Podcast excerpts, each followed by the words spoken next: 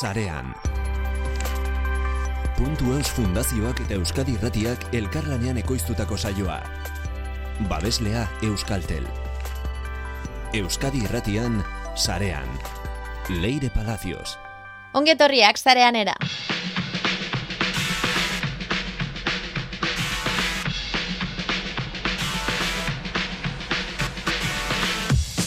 Etxekoa izena du lehen Euskal Kriptotxamponak. Kaixo.com atariak bultzatu du, Aitor López de Aberasturi da sortzaia. Askoren ustetan, argia da noiz bait, gertatuko dela etorkizunean, urrunekoan baino gertukoan, txampon elektronikoen bidez ordainketa. Hau da, gure gure txamponet, gure txamponak kripto txamponak izango direla etorkizunean, baina momentuz memegintza lorategi honetan protagonistak dira txakurrak. Dogecoinen ondoren gogoratu txakurren memeak etorri zen Shiba Inu txamponura. Gora eta gora egin zuen, hainbatek erosi zuten, hasian saldu zituzten horiek ere aktiboak eta euren boltsikoak dirudun bilakatu zituzten. Orain dator horren buelta. Doge Bonk jaio da antimeme kripto txampona omen da hau, eta marketing kanpaina sarraskitzaia bizi du. Hogeta bat mila aldiz gora egin du hasierako baloreak. Ez izutu oso balio eskasarekin hasten dutelako hauek ibilbidea. Baina bueno, marasma guzti honetan, kripto balioetan egin dezakegu gaur geldialdia. Adibidez, ulertzeko erraz jarri nahi dugu NFT-ak. Ez gara kripto txamponetaz arituko, baina bai bitcoin teknologiarekin lotura daukan NFT horren inguruan. Ainoa marzolekin hitz egingo dugu. Baina horren ondoren, jarraitu, jarraitu gurekin jolasen jarraituko dugulako. Hain zuzen ere, aurrekoan, etxean, kuiditx jolastera animatuko ginela azan genuen, eta badirudi, hainoa azkueri, nebukairi, zerbait piztu geniola barruan. Beraz, kirol elektroniko arraroenak ekarriko dizkigu. Jarraian izango da, guzti hau, teknikan, Mikel Olazabal, Leire Palacios naiz, zarean entzutan ari zara, asteragoaz. Ezagutu sarea.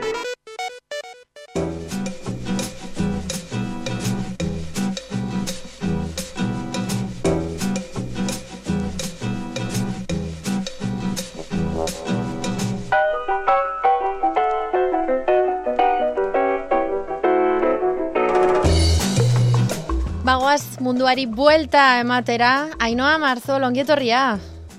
Eh, eskerrik asko leire, zer modu zaude? Ba, mentxe, kripto txamponekin gora eta bera, ulertu gabe zer diren non-fungible token zauek. Bueno, zuk etxekorik erosi duzu dagoeneko?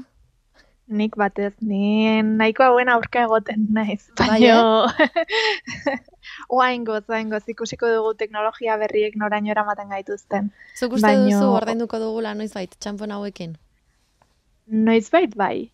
Bueno, ja, Baino, dagoeneko oraintxe bertan- ari da, baina... Ora, orain bertan komentatuko dugu gauza guzti hauen inguruan. Ze ondo.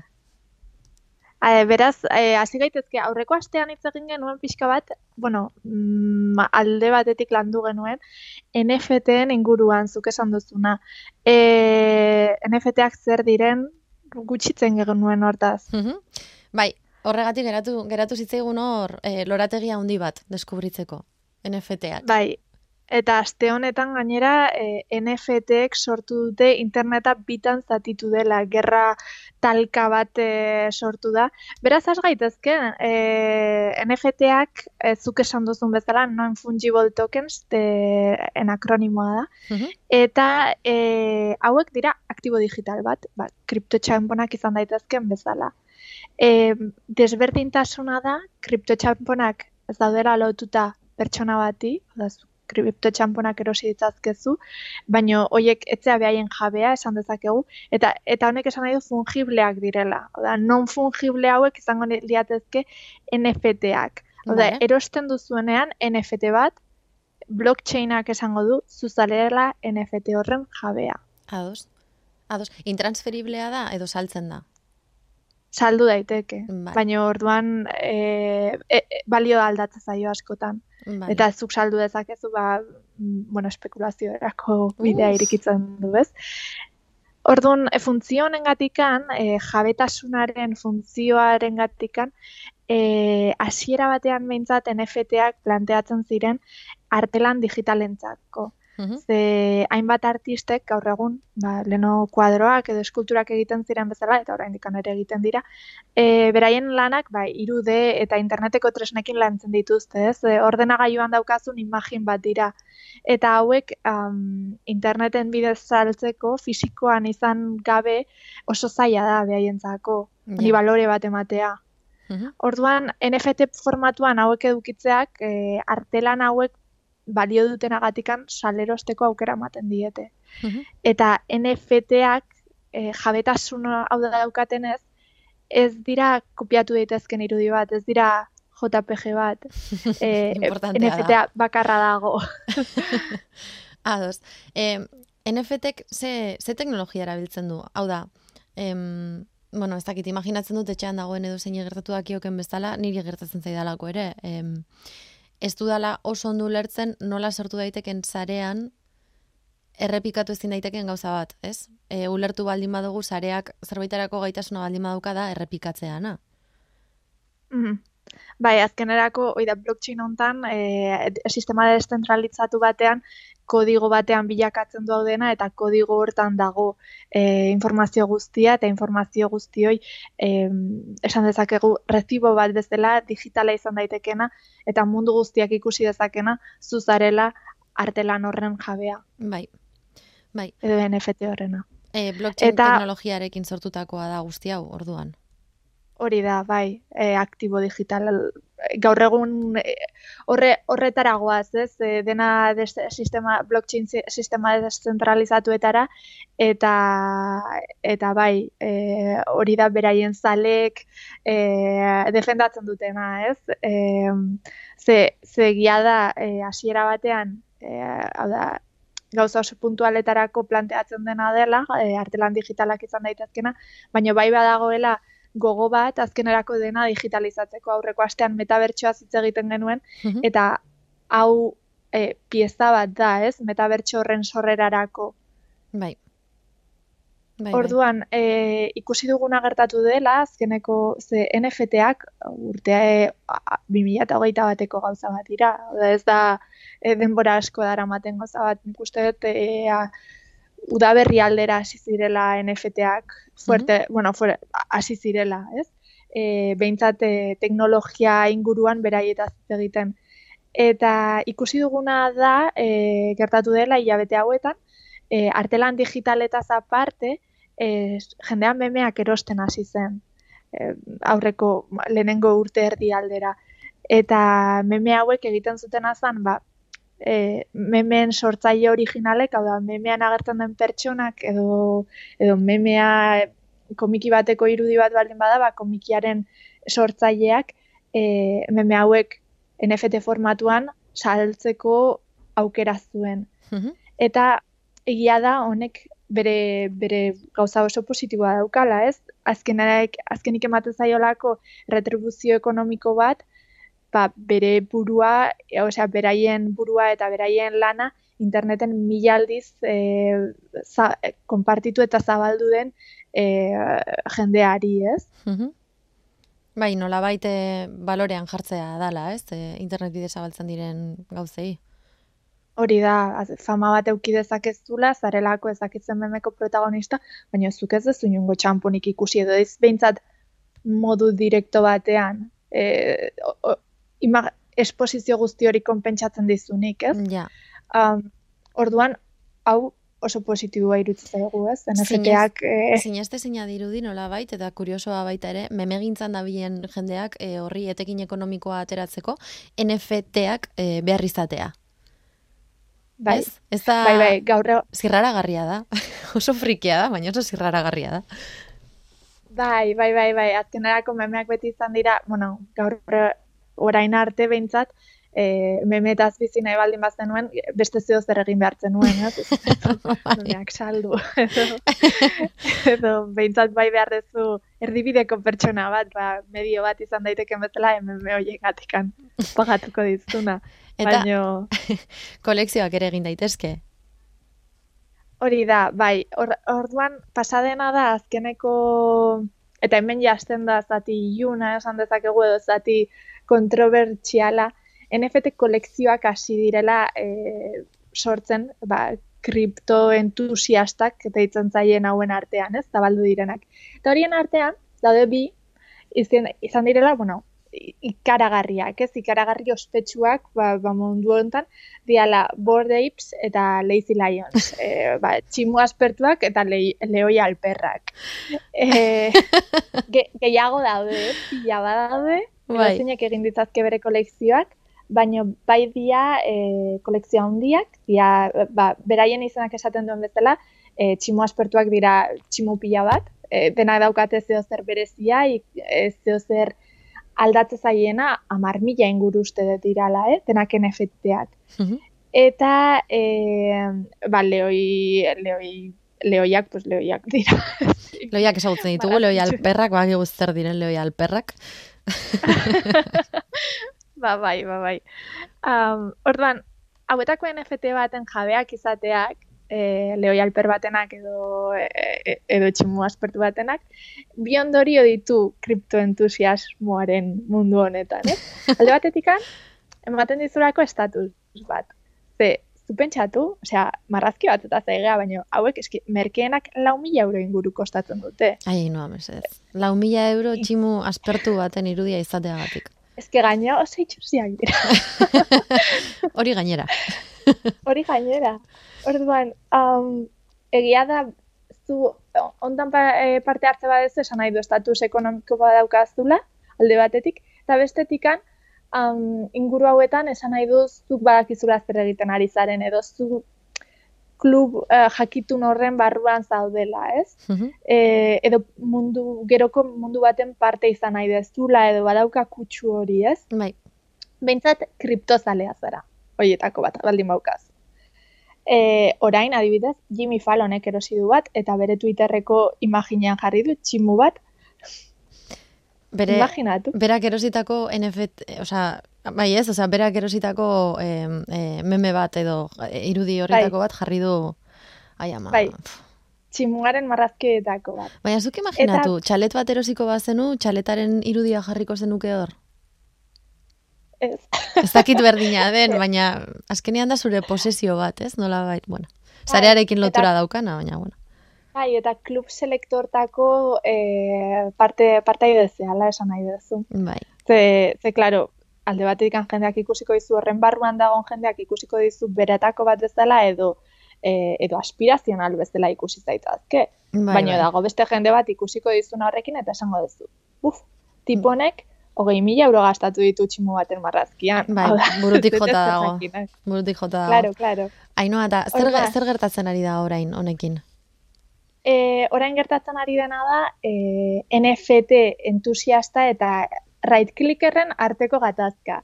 Mm Right clickerrak diala eh, eskubiko botei klikatzaileak. Hola deitza zaie, ze imagin bat ikusten dezunean, eskubiko boteia klikatzen dugu xagoan imagina gorde izateko.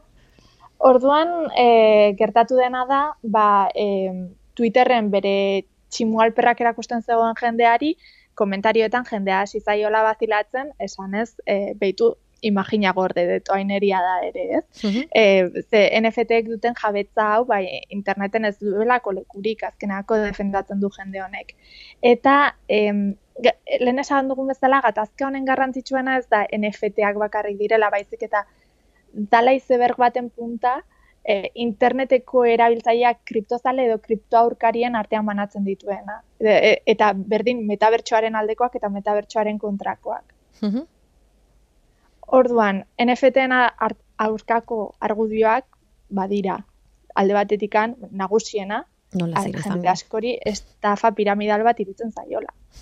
Ze, kolekzio hauekin gertatzen dena da, e, askotan hasten direla ezagutzen den jendearen artean sortzen. Hau da, nik bost NFT sortze baditut, bai. eta Bietako lau, ba, nire familiko eta lagunena artean saltzen ditut, eta interneten iten dugu paripe pixka bat, bai. erregistro bat montatuz, e, ba, NFT hauen prezioak orantz dijoala erakutsiz.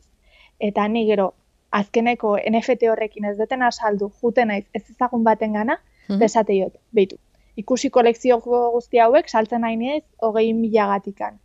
E, honekin ingoizut ganga bat, eta ama milagatikan saldu dezakezu, geroztuk beste norbait izaldu dizaiok ezurako, eta dirua irabazi horrekin. Eta horrek espekulazioa da, da estafa piramidal, espekulazioa e, eta jende asko dirua galtzen duena honekin, ez? Mhm. Azkenerako itxura badakala dirua irabazteko erabiltzen dena, eske jende asko dago dirua galtzen duena ere. Ez daitezela enteratu inmobiliariek, hainoa, hemen ere merkatu dagoela. Berdina pasatzen da immobiliarekin. Berdina. Hau da, Bai, da bai. timo bat aspalditikan gertatzen dena, ez da ezer berria, baizik eta internetera adaptatu den formato, osea, Inflazioaren, bai, bai, bai, era bat, era bat. Em, baita ere badago beste, beste arazo handi bat, ez? Kontaminazioa. Hori da, kriptotxamponekin gertatzen den bezala, e, NFT-ek ere kontaminazio pila sortzen dute. Ze hauek Ethereum txamponekin e, montatzen dira, ez- eta saltzen dira. E, eta zu pentsatu dezakezu, ba, email bat bidaltzea bakarrik, ja kontaminatzen, e, kontaminatzen du gutxi, baina kontaminatzen du, ez? Mhm. ba, horrelako info, informazio linea luze, luze, luze bat egiten denean, e, kontaminazioa benetan handia da, ez? Eta NFT bet transakzio batek, estatu batutako familia batek piko bost egunez kontsumitzen duen elektrizitatea kontsumitzen du. Ai ama, ikaragarria. Salerosketa bakar batek. Pentsatu gabe, eh? horren kontziente izan gabe, beitu, beitu zen mugitzen da gure inguruan. Horregatik oraindik badago jendea noski eh, esaten duena edo energiak aldatzen ditugu edo edo beste modu batera eh, begiratzen diogu deszentralizazio honi edo edo ezin dugu jarraitu. Ez ez, edo bagoaz, bagoaz. Orduan gertatzen ari dena da, hau boom handi batean bilakatzen ari da Mhm. eta eh, teknologiako enpresak NFT horiek adoptatu nahian dabiltza, horietatik ere diru pixka bat ateratzeko ez komisioekin eta eta guzti horrekin. Mhm. Eta, e, baino, egia da, right clickerrak pila garela, eta, eta gertatzen ari direla boikotak ere, adibidez, e, Discordek aste honetan, e, chat, e, Discorda chat plataforma erraldoia, ezagutuko duzuen bezala, e, NFT-ak integratu nahi zituen bere sisteman, eta horren besteko boikota euki du, dena geratu behar izan du dela. Ikaragarria. Ainoa, eta gai hau nola bizi da, e, zauden munduaren lur hortan. Hemen, nik ez dut inorrekin hitz egiten. Egia da, aste honetan ezin duzu inorekin hitz egin oraindik, ez? inorrekin ez. Vale. Baina zurekin bai, beraz, bueno, gustora gehatzen naiz. Ja pasatu duzu berrogei aldia hotelean, eta orain zaude astorretan non ezin duzu inorekin hitz egin. Hori da, bai, bai, bai. Bueno. Datorren astean ja espero dut baietz. Eta aterako zala, aterako zara ja kaleak, bueno, jendearekin harremana izatera nola bait. bai. Bueno, ea horrengorako kontatzen diguzun, ez dakit hitzen bat, edo esaeraren bat, edo horrelako zeo zer esagutu duzula. Perfecto, jungo naiz apuntatzen orduan. Eskerrik asko, Ainhoa Marzol. Zuri. Gero arte.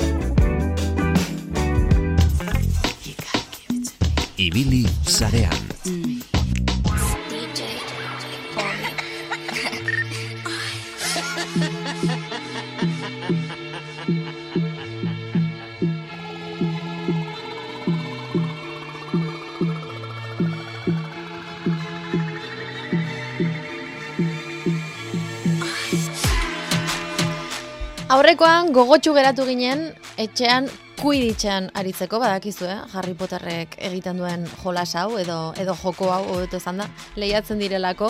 Eta aste honetan kirol elektroniko arraroenak ekarriko dizkigula, esan digu Ainoa Azkuek. Kaixo Ainoa, Kaixo leire, ze gogotsu geratu ginen kuiditxarekin ez da. Bai, zu, zu behintzat bai, eh? Ni geratu nintzen emozionatuta. Pentsatzen nun Mario, Mario Brosen ondoren izango izango zela ba, bideojokoen inguruan, ez? Ba, ba bizitza emango zidan bideojoko bakar nahi esan. ba, gaurkoren batek igual baita bizitza emate dizu, eh? A ber, gogotsu nator. Zer egin diguzu, alako rankinen bat, edo nola, nola prestatu diguzu, a ber. Bai, inet e, iruko ranking moduko bat, Ederto. eta gaur ekarri ditut, iru bideojoku kirol elektroniko bihurtu dituztenak. Vale. Zer esan nahi du kirol elektroniko?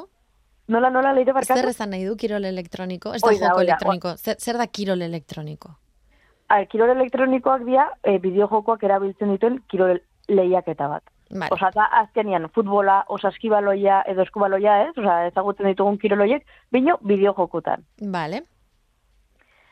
Entonces ez duze oze burura leire, esana ez, esatu bali madizut izango diela, entzun, inoiz entzun dituzun, arraroenak, hiru arraroenak, ze pentsatzezo. Ez dakit. Nik horrela kiroletan ibili naizenean bideojokoetan beti harrapatzen hau zu bakizu.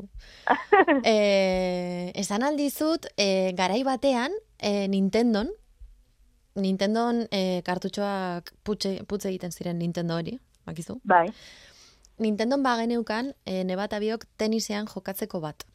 abito. Eta, bueno, aukeratu bartzen nun, bueno, ia esan pertsonaiak ez ziren asko mugitzen. Eskerreskuin, aurrera atzera. Baina beti bakizu bide plano horretan, bi dimentsiotako plano horretan, eta eta botatzeko A eta B botoiak ziren. Sakea egiteko edo, eta gero botatzeko. Rebesarena jazan panota, esaten dana. Rebesari ematea, bideojokoan ere. Ze hor ja, ni ez nintzen kapaz izan rebesak egiteko, bizitza osoan joko horrekin, txikian nintzen egia da. Baina bere taktika omen zeukan, pentsatzen dut bi botoiri eman ez izango sala, ez dakit. Bai, ez dakit seguruena, gaur egun. seguruena. Baina bueno, horraino ailegatzen da nire kirol elektronikoen zerrenda. Vale, ba, gaurkoa, osa, gaurkoakin ja ampliatuko duzu beste, beste irukin. Goazen ba. Venga, A ber, irugarren pueston dakagu Farming Simulator. Osa, izanagatik, zeuze suposatuko zu, ez, leire? baratza gintza. Bai, ba, tal cual. Oi, da, euskaratuta, hau da, eh, nekazaritza simuladore bat, eh? Ados. Eta joku hortan, berez, ite dituzu, pues, baratza batian edo nekazaritza munduan ite dituzun gauzak. Ba, e, lastofardoak sortu, e, animaliak baita ukiz dituzu, ba, zein duen berrituzu, ez? Mhm. Olako gauzak ez dituzu simuladore hontan. Osa, literal, e, nekazaritza simuladore bat. Ados. Eta, Ba, bueno. baina zuemen lehiatzen zara eta, osea, esan dut, nola irabazi edo galtzen duzu? Usta galtzen baldin baduzu edo etxea galtzen baldin baduzu? Adibidez? Hoi da, bai, osa, berez joku hontan, o, o, joku, osa, simuladoreak oso joku lasaiak izaten dira. Izaten da, ba, ba hoi, lastofardoak sortu, oza, berez ez da, irabazio galdu iten zula, azkenian, ba hoi ez, lan hoi aurre eramaten duzu, eta ta jazta, ikasi iten duzu, nekazari bat nola izan. Ados? Ados? Ba, hau bihurtu dute, e, lehiaketa bat, eta lehiaketa hauetan, Bai. eukitze ditugu e, bi talde, bale? irukidek sortutako bi talde, Mhm. eta e, bi talde horiek ingo dute bata bestian aurka. Eta iten dutena, da, gari ere bat ematen zaie, eta amabos minutu eukiko iduzte, gari hoi fardotan sartuta entregatzeko. Uh. Tardun, gari fardo gehien lortzen ditunak amabos minutoitan, ba irabaziten du. Mhm. Imaginatzen nahi nez bideo joko, joko honen musika altzekoa. Nola imaginatuko zenukezuk, zuk igual haitu dozu.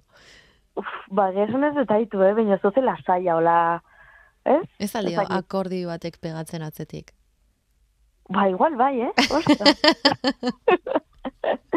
Baina, Bueno. bueno, ontan flipantena leide da e, ikustea nola e, ekipoak eta juten dien bertara e, lehiaketa hau Osea, izango balia bezala, ba, futbolariak, osa, bakoitza bere ekipazioakin, bere ordenagailu superprofesionalean, jende pila bat ikusten, eske, flipantea da. Bai. Hola ez du arrara sonatzen, minio ikusten zu YouTubeen edo olako plataformaan batian, bideo batean, eta esaten zu ama. Ze guai. Bueno, Farming Simulator, gari fardoen lehiaketa erraldoia. E, nekasari gintza, nola bait. Nekasaritza, antze, e, zuk zure, zurearekin, joko kirol elektroniko arraroen rankinean irugarrena. Zein da bigarrena? Bigarrena, hau da nego gokoena, leire, Mhm. ze nik uste gehiengoak ezagutuko zutela joku hau, da The Sims Sparket. The Vale. Sims bideo jokoa ezagutzen zu, ez The Leire? Sims bai. Bueno, despistatu mal balin badago irratian, beste aldean Sims bideo jokoan pertsonaiak sortze dituzu, ez? Osa, sortze zu pertsonai bat, zerotikan, zuk sortze jozu hoi, arupegitxoa, gorputza, arropa jartze jozu, e, bere ezaugarriak, pertsonalitatean ezaugarriak, ez? Etxe bat erosten diezu, eta behaien bizitzan jabe bihurtzen zea. Mhm. Kontrolatu ite dituzu. Bai. Hau nola bihurtu daiteke lehiaketa bat leire. Ba, ezakit, baina gran hermano egin zuten. Ostras, Orduan, jendearen bizi modu Zuten lehiaketa reakzioa. bihurtzea. Aizu, eta eta etxe honetan baserria ere badaukagu, eta eta gutarrak ere gontzan bere garaian, da aizu, e, bueno, e, telerrealidadea, eta hemen, etxe honetan asko egon dira, oin pintxatzen ezin izela asko egon dira. Bueno, Bai, bai. konkisabe bai bada, ez, zolako bat. bai, bai, bai, bai, egia esan bai. Orduan, aizu, ba, ba, modan dagoen formatu bat dar, e, telerrealidadea edo, edo dokurrealitiak, kasu honetan ere, ba, The Sims Spark, ez dakit zeskatuko zaien egitea, baina nork Ba, irabazten kasu du, zein behar da. Ez da errealit, ez da e, olako programa moduko bat. Iten dia, hiru simer, bale? Osa, hiru simpan hartzen dira, Mhm. e, talde bakoitzak ditu hoi, hiru pertsona, eta talde hoitako bat izango da estilista, Bai? pertsonai bat sortu berko du, bere fakzioekin eta. Bigarrena izango da eraikitzailea, osea, arkitektoa edo, bueno, eraikiko duna etxia eta pixkatu ni bertxoi, eta hirugarrena izango da historioa sortuta kontatzen duna. Mhm. Orduan, hartuko du pertsonai hoi, osea, pertsonai hoi, mundu txoi, eta ingo du horrekin e, historio bat. Eta guzti hau oberen iten duna izango da irabazlea. Bale. Ze guai, hau gustatzen zait. Bai, egia zen nahiko, ezakit, enun pentsatzenik simen inguruan zeuze, orako zeuze existituko zela, eta bitu. Ba, bai, hemen bai, bai apuntatuko nintzatekela, eh? Honetan bai, egin genezake, egin genezake talde, hainoa, Zuze izango zinateke leire. ni kontakizuna. Kontakizuna prestatuko nuke. Estilista eta erekitzailea beste bat utziko nioke. ba, ni así que irugarrengoa bilatu behar dugu. ta- Estilista bat behar dugu. Bai, Venga, ya está, negozioa eginda. Zein dago gure gure lehenengoa rankinean? Zein da lehena? A ber, hau jarri lehenengoa, baina, baino igual ez da arrarena, bale? E, joku honen inguruan itzein dugu noiz bai, hemen Mhm. uh nukenik.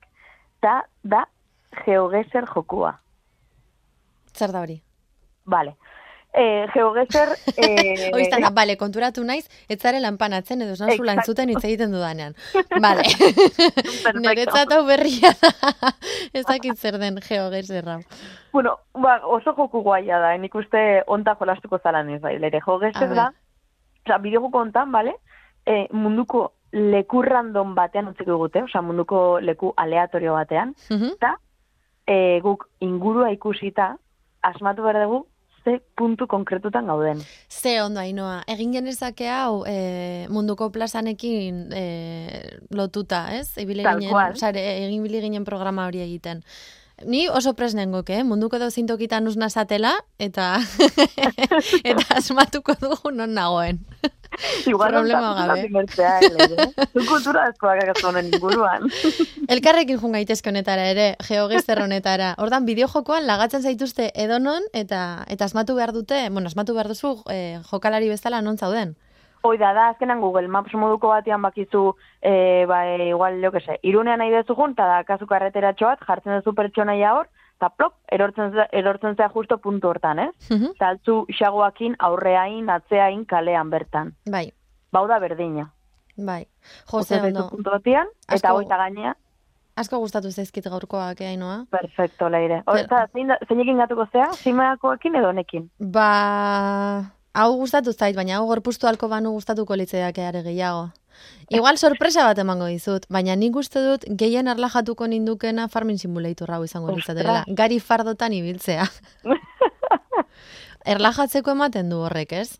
Bai, bai, bai, bai, bai. Ze- ezakit, eh, igual geho, uf, Osa, nahiz simuladore bat izan, uf, ni adibidez belen, osa, ibili izan naiz e, kamioi gidari moduan simuladoretan, Eta esaten zu, ba, ze lasai. Baina gero aparkatu inberdezu, eta, ostra, lasaitasuna ja, Ja, badijoa. bai, estres bihurtzen da, eta nik uste joko hontan berdina gertatzen dela, eh? Baina, bueno, probatu berko zu. Bueno, hor utziko dugu. Kirol elektroniko arraroenen rankina. Irugarrana, Farming Simulator, bi, The Sims, Sparked, eta lehenengoa, GeoGeser. Eskerrik asko, Ainoa Azkoe. Zuei, agur! Agur.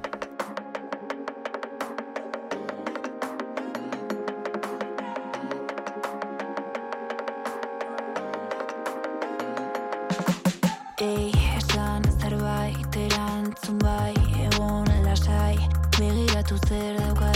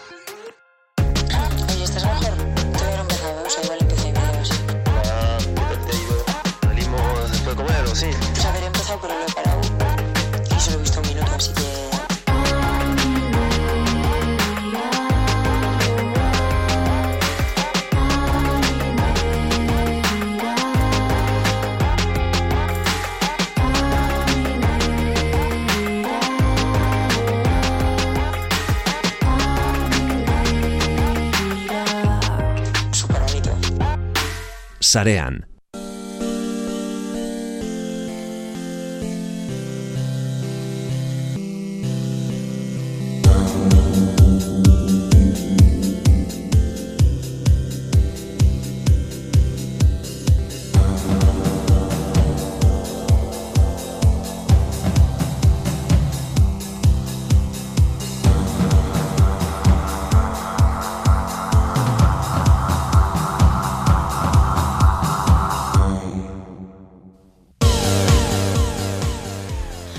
Besterik ez dugu sortu gauko, gaurko programan alde batetik NFT-ak, eta NFT-ak lortzeko gogo hori, eta beste alde batetik kirol elektroniko arraroenak, eta bakigu gauza arraroenak ere gauza berezienak direla, singularrenak. Ez dakit orain zertaz hitz egingo dugun, Xabi Unanue, ongietorria zarean era. Kaixo, leire, gaur beste izen arraroa sartzen nahi duzu programan? Venga, jaipa zer gehiago daukagu? FOMOA. FOMOa. FOMOA. Ingelesez, fear of missing out. Hau da, zerbait galtzen ari naizenaren beldurra izango litzateke. Eta hori da jende asko sentitzen duena. Batez ere hemen, etxe honetan bertan, albiste egitako lankide sortzen dutena. Zerbait gertatzen ari da mundu zabalean eta jakin beharra daukat, eta Bakizu, antxitatea da, ez? Kasu honetan, e, psikologoi lan pixkat emango diogu, eta da, antxitateari jartzek, izena jartzeko beste modu bat, FOMO bakarrik oso divertigarria dela eta oso internazionala ingelesez siglak erabiltzea. Ez? Antzietatea da, bere hortan. Antxetatea da, antxetatea da, zerbait galtzen ari da, hau da, korputzak zerbait eskatzen dizu, eta naiz konturatzen zer daukada, baina jakin beharra daukat, eta behar hori sentitzen duzu, ez? Eta hori antxitatearekin lotuko genuke, eta horregatik gaurko programan, ba, psikologoi lan pixkat ematen saiatuko gara bintzat kasu horretan. Primeran, primeran. Ea psikologoek edo psikologoen e, eskolak, institutuak e, edo danadalakoak e, laguntza ematen digun, Bai, eta ba- laguntzen digun. Babesle ez? berriak behar ditugu, ez, kasu honetan. Euskal Teletasko Fundazioa gure babesle diren bezala, ba, igual, Euskal psikologoen Euskal Herriko psikologoen eskola da, ez? Ba, inkreibla bezala. litzateke, eta ez, ez da txorakeri bat. Ez da txorakeria, dakidana ez dakit diru pixkat edukiko dute. Baina, bueno, hori utzi ez egun alde batera. Gurera etorrita, zibermundura etorrita, bizitza Bai. digitalera, digitalera, sarera ekarrita, Ba, kasu honetan FOMOa zer izango litzateke, ba, sare sozialetan argitaratzen den artikulu, argazki edo bideo edo beste elementuak ez ikusi eta galtzeko beldur hori izango litzateke. Konparatu genezake baitaren nomofobiarekin, beste hitz bat gaurko iztegirako. Nomofobia. Nomofobia. Telefonoa astu zaigularen beldurra kasu honetan, ez? E, horre sartu gaitezke, telefonorik gabe egoteko beldur hori izango litzateke. Kasu honetan, e, gehien bat nerabei eragiten dien sindrome izango litzateke FOMO, esan dugu, ez, albistegitako lankide eragiten diela, baina batez ere hemen kezkagarriena nerabei eragiten diena izango litzateke, eta egun hauetan bertan jakin dugu, ICF ateratako inkesta eta artikulaten arira, ba, neraben eren bat engantzaturik bizi direla. Egunen bost ordu baino gehiago pasatzen dituztela internetera, mugikorrera, bideojokoetara jokatzen kasu honetan. Baina harrigarria da hori. Ez, ez da regarria bakarrikan zenbakitan ikusteak, ba, bueno, ba, zalantzak argitze, eh, argitzeko balio digula kasu honetan, ez? Dena den, geroz eta denbora gehiago, ematen dugu telefono mugikorrera engantzatuta, geroz eta behar gehiago sortzen digulako mugikorrak. Menpekotasuna daukago. Edo bestela saiatu egun bat telefonorik gabe egoten. Dena telefonan daukazu gaur egun, txartelak bertan daude, emaila, telefonoa bertan dago, sare sozialak bertan daude, eta egunero behar duzun hori telefonoan dago. Eta asko kartera bezala erabiltzen dute baita ere telefonoa, beraz Erabat. imaginatu Erabat. zer egongo litzateken. Eta esan dudana, FOMOa antxetateekin lotuko genuke, adikzioekin baita ere, kasu honetan, ba, zerbait behar hori sentitzen duzulako, ez? Ba, monoa sentitzen dela, ba, FOMOa sentituko genuke kasu honetan, eta autoestimaren goraberekin egongo litzateke lotuta, bakardadarekin baita ere, eta behar psikologikoekin. Itz elegante jarri diote, baina arazo larri badago honen atzean baita ere, eta norbaitea pairatzen badu, ba, egia esan arazo larri eduki dezake baita Baina nola jakin fomoa daukazula? Ba, inputen eraginekin konturatuko ginateke, ez? Hau da, zerbait pasatzen da eta ez dugu jakin, bale? Nola sentitzen garan kasu horretan. Hortik abiatuko ginateke. Neraben kasuan, eta ez zait hitza gustatzen, baina bueno, influencerrekin lotuko genuke baita ere. Mhm. Influencer batek tostada bat janduela eta hori galdu dudala, ai ama nereak egin du. bai, horrela esan da txorrada bat irudi, Bai, baina... bai. eta baina... Barkatu. Ez, ez, ez, ez. Kasu honetan, e, mundu bat egin dezakezu, ez? Horrekin izan, dita, izan litzateke zuretzako gauzerik garrantzitsuena, eta batez ere, ba, azten eta esten ari den pertsona batentzako, zerbait galtze horrek ba, eragina izan dezake eta tostada bat, ze garrantzitsua den tostada bat jatea baita ere, ez? Edo tostada alboan utzi duela, edo basuretara bota duela esateko kasu Igual horretan. gehiago ze ogirekin egindako tostada. Zuk Ah. jaten duzun ogi hori akaso, ez. ama orea erabilita, edo ez, ze mermelada daukan gainera, eta horrezen ba like dauzkan. Like horretan egon behar duzu, bai edo bai ikusi egin behar duzu eta like eman behar diazu. Influencer horrek ezin du bizi zure laiki gabe. Horrelako sentsazioak izango lirateke, ba, alarma pizteko puntuetako bat, edo akasoia marra gorria zeharkatuta dagoela konturatzeko momentu bat baita ere, ez? Orduan, esan genezake, zerbait interesgarri izan liteke FOMOa eta esaten dugu ez askotan entxitatea daukat eta ez dakizen nola erabiltzen dugun, baina benetan FOMOa sentitzen duenak arazo larri badauka eta laguntza eskatu beharra dauka. Eta bizitza digital honetan gero eta gehiago pairatzen ari da. Ez du daipatu nahi, baina bueno, pandemia pasa dugu, etxan egon gara denbora askoan, esku artean telefonak eduki ditugu, tabletak eduki ditugu, engantzatuta Zoomarekin, Instagramekin, mila, insta, mila garako. Pinturilloarekin, hemen joko handia mantzigun pinturillok. E, pinturila baita ere. Egia. Horretarako beste gomendatuko dizu baita ere. Gartic fon erabili urrengo batean. Gartic fon. Gartic fon, bai. Bueno, pinturilloaren fanak badakizue, Gartic fon. Gartic fon, hau da, telefono eskatxarratuaren jokoa? Bai. Kasu honetan, ba hori internetera eraman da eta marrasteko aukerarekin baita ere. Ederto. Pintorilloarekin lotuko genuke. Baina hori albo batera utzita, Bai. eta gauza guztik utzita. Ba, bueno, ondorio esango nuke, ez, eh, gehiagikeriekin bizigaren honetan, arazo larriekin bizigaren honetan, ba, bueno, ba, kontu zibili behar dugu, eta jarraitu egin behar ditugu urlako zer, e, zentxase dituzten pertsonekin. Mhm. Norbait ikusten baduzue, behar askorekin, ikusten baduzu bere barnean sartuta dagoela, bizitza digitaletik ez dela irteten, hori ere izan liteke beste seinale bat, bere garaian ikiko moriak izaten ziren e, bere garaian izaten genuen da parra egiten genuen, e, Japonen zeuden e, pertsonaiek gelatik ateratzen zirenak, gaur egon gela, ordenagailu ez dago gelan, telefono esku hartzen dugulako, baina sindrome berarekin lotuko genuke kasu honetan baita ere. Akaso esango dit psikologo batek hanka sartzen ari naizela, baina beno, anali, analizatzeko puntuko gorre hor egon litezke. Pertsona bakartuta egotea, saretik ez irtetea, telefonaren behar hori sentitzea, edo bere bizitza, bizitza digitala soilik izatea, izango lirateke alarma puntu hori piztuko luketenak, edo marra gorria zeharkatzear dagoen pertsona baten puntu horiek izango lirateke. Adi egoteko puntuak. Bai, eta garrantzitsuena, oso ondo dago jakitea puntuak non dauden, eta bizitza digitalaren arazoak eta larritasuna zeintzu diren, baina laguntza berrez behar izan ezkero, bajo Euskal Herriko psikologoen kolegiora, lehen esan duguna ere, lehen esan dugun bezalaxe, baina kasu honetan beste moduta ez babesle bila, ezik beste laguntza klase baten bila joan, Garai batean ateratzen zuten sarean bazegoen e, domeinu bat detox kit, uste dut izena zeukala, Hmm. e, o detox, detox kill tool, o, o, izan liteke izena... Ba, alako zeo zer. bueno, hiru hiru hitz hoien jolasean zegoen, Bai, Eta ematen zituen hainbat iradokizun, em, ba, bai, ez, nola baiteko desintoxikazioa egiteko Mhm. sarearekiko. Bai egia da, uste dut kasu horretan zala gehiago em, politikaren inguruan. Hau da, Mhm. ber- berri politiko asko jasotzen ditugunean eta fake, fake newsak eta, Baita ere. ez, e, baina lotu daiteke, ez, nola baita alako desengantzea sortzea zarean, fomo hori ez igartzeko edo behar hori etengabekoa. hori da, be- behar hori, ja- jakin beharra daukat, jakin beharra daukat, eta ez badu, ez banaiz horren jabe egiten, gaizki sentitzen naiz. Hor egon litzateke fomoa. Izen divertigarria, atzetik dagoena ez da indibertigarria. zelan, eza, zelan zan, arrepikatu berriro, mesedez, fear, Fear of missing out izango litzateke. O ingelese ez dena divertigarriagoa eta politagoa eta handiagoa da, baina esandakoa.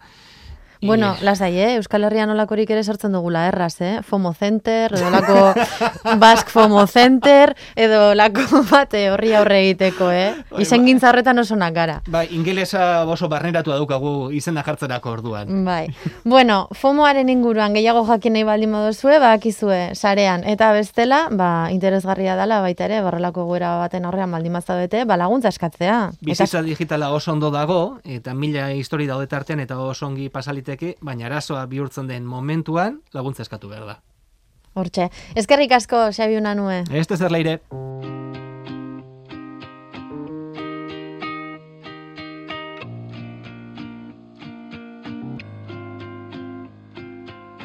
Puntu Eus Fundazioaren eskutik sarean entzun duzu. Asko Fundazioa eta Euskatel Fundazioaren laguntzarekin egiten dugun saioa.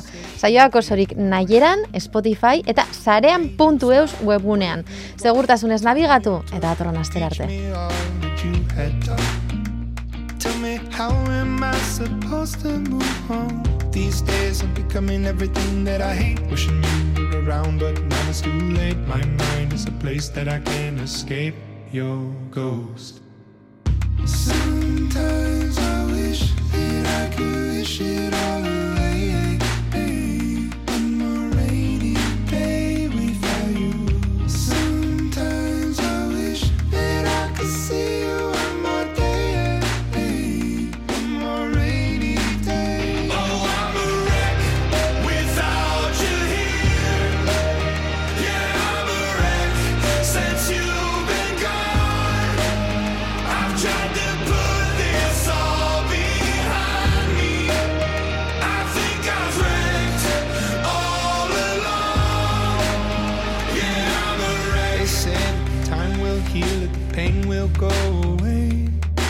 Everything, it reminds me of you and it comes in waves. Way you laughed and your shoulders shook, the time you took to teach me all that you had taught. Tell me, how am I supposed to move on? These days I'm becoming everything that I hate. Wishing you were around, but now it's too late. My mind is a place that I can't escape. Your ghost.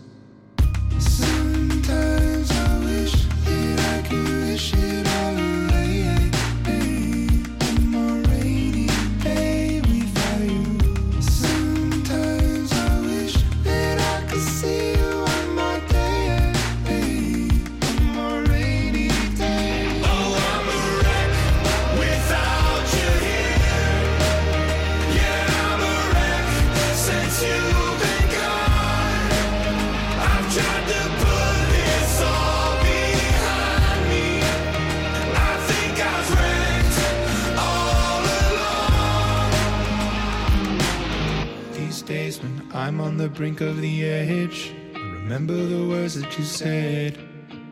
Remember the life you led.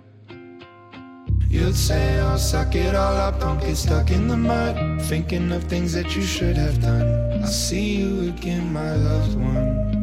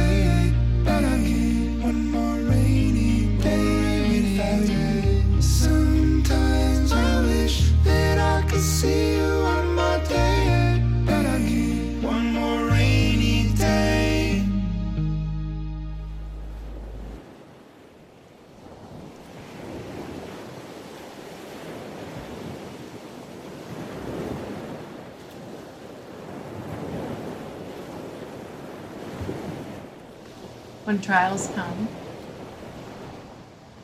things that are important become really clear.